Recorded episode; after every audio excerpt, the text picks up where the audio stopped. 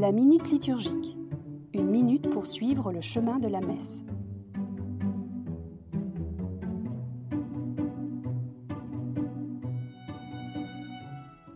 La veille de sa passion. La veille de sa passion.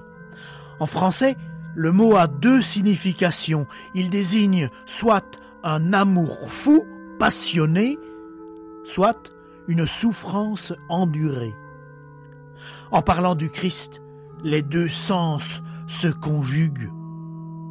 Jésus qui avait aimé les siens les aima jusqu'à l'extrême, dit l'Évangile, pour ouvrir le récit qui va conduire le Christ jusqu'à la croix où il se donne tout entier. Il manifeste ainsi la passion de Dieu pour l'humanité.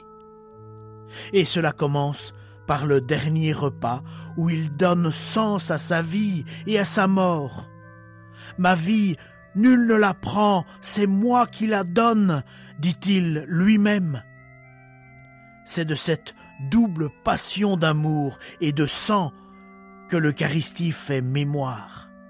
Les mots et les gestes de Jésus sont posés dans l'aujourd'hui de nos vies pour en vivre la force et l'actualité. L'Eucharistie, c'est l'histoire du plus grand amour qui nous rejoint et nous entraîne à aimer à notre tour jusqu'au bout de l'amour.